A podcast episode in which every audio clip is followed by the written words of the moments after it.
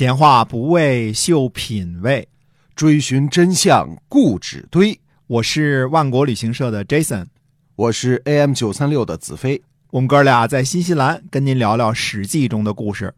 各位听友，大家好，欢迎收听《史记》中的故事，是由新西兰万国旅行社的 Jason 为您讲的。我们再跟您聊聊我们的万国到家，这是一好东西啊。是的，嗯，我们现在呢，嗯、虽然说带货是不得已的啊，但是也跟大家说呢，呃，我们真正想做的事情还是旅游啊，嗯但是现在没办法做，因为您来这儿隔离十四天也不来旅游了，一共才十四天的假，对是吧？对啊，所以这个呢是没办法的事，那么就只能带货。那么能做到的事情呢，就是把新西兰的好东西啊、呃推荐给您。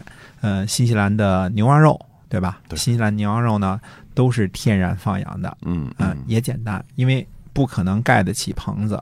嗯、新西兰一个人人口平均八头牛，十一头羊，嗯嗯、给他们盖棚子累死了，人都没地儿住呢，是吧？对啊，人的房子都不够住哎啊。，那你说鱼呢？鱼肯定更是野生的了。你让这儿拿人工出来去养殖鱼，那费老鼻我们都是。纯天然的啊哎，真的是纯天然的。所以各种海鲜呢，您尽管放心吃啊，嗯这是百分之百纯净的新西兰产的，对，然后由顺丰呢直接快递到您家里去啊。这个呃良心企业啊，绝对没有任何假的东西。对啊，因为大家我想听了咱们这么久的《史记》，起码对我们这个万国旅行社是有定一定了解的哈。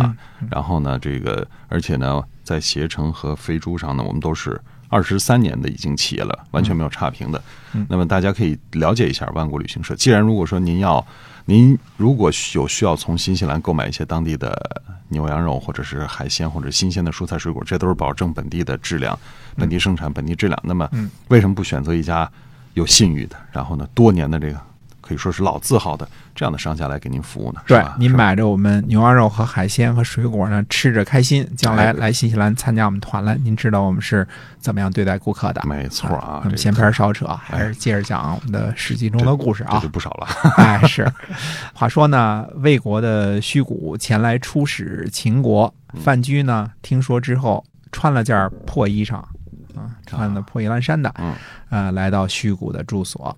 嗯虚谷见到之后呢，很惊讶嗯，说：“哎，范叔，别来无恙乎？”嗯范雎回答说呢：“挺好。嗯”嗯，虚谷呢笑着说：“范叔没能游说秦王吗？”范雎回答说呢：“没有。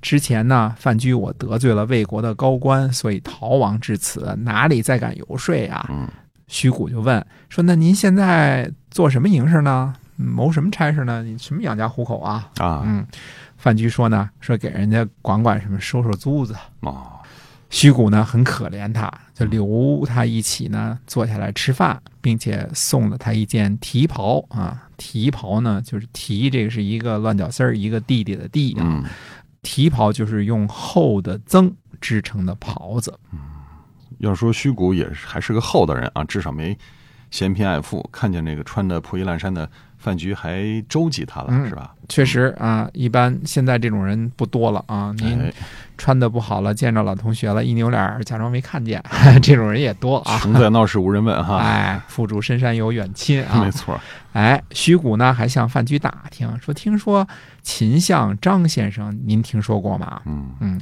我听我们魏王说呀，说天下的事情都由张先生决定。现在呢，我的这点事儿啊，都需要张先生决定。您认识的人当中有熟悉张先生的人吗？嘿，还真让他打听着了。那嗯范雎是怎么回答的呀？范雎说：“我现在的主人翁认识，我范雎呢也拜也过，让范雎通过我主人翁来见一下张先生吧。”虚谷回答说：“我的马病了，呃嗯，车轴也断了，如果没有大车驷马，我才不去呢。”范雎说呢：“让我从主人翁那里借来车马供您使用吧。”于是范雎呢回去取了大车四马，为虚谷驾车。啊，到了秦相府啊，府中人望见有认识的人都躲，嗯，肯定躲呀、相爷来了、是吧？虚谷觉得很奇怪啊。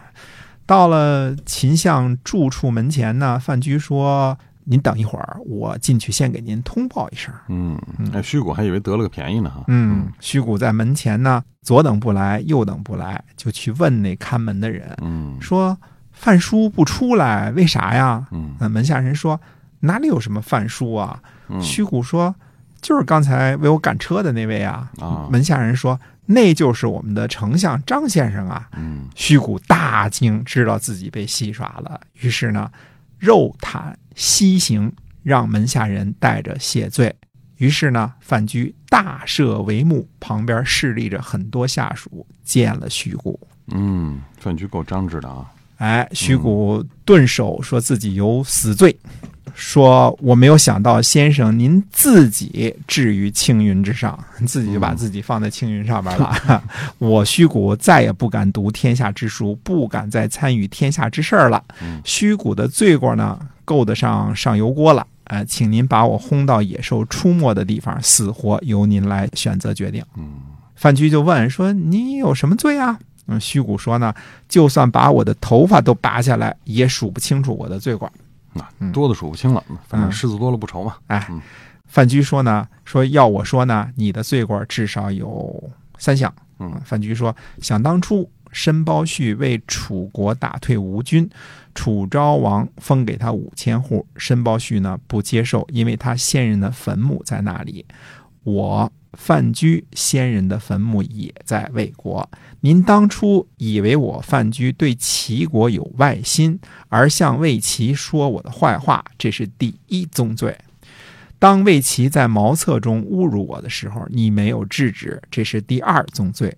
而且喝醉了往我身上撒尿，你怎么忍心呢？这是第三宗罪。但是看在你赠给我提袍，有怀念故人的意思，所以我把您释放了，就让虚谷回去了。嗯，之后呢，告诉秦昭王，就放虚谷回国了。所以这人还是得厚道点好啊，要不然嗯这次虚谷就小命不保了。嗯，虚谷临行前呢，向范雎辞行。范雎使用很大的场面，把诸侯的使节都邀请了来，坐在堂上，准备了不少吃的喝的，而让虚谷坐在堂下，给他准备了草和豆子，命令两个脸上刻字的罪犯啊，夹在两边跟马一块吃。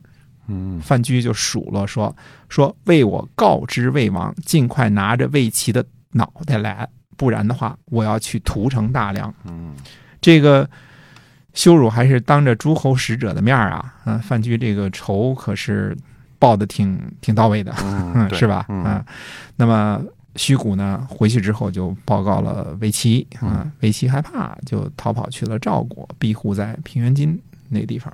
哦，那早知如此，何必当初这你围棋随便折辱别人的时候，肯定没想到你要有今天啊。哎，范雎担任相之后呢，王姬来见他说：“有三件事啊不可知，有三件事无可奈何。嗯大王公车哪一天宴驾，就是这个秦王啊突然没了，嗯这是第一件不可知的事情。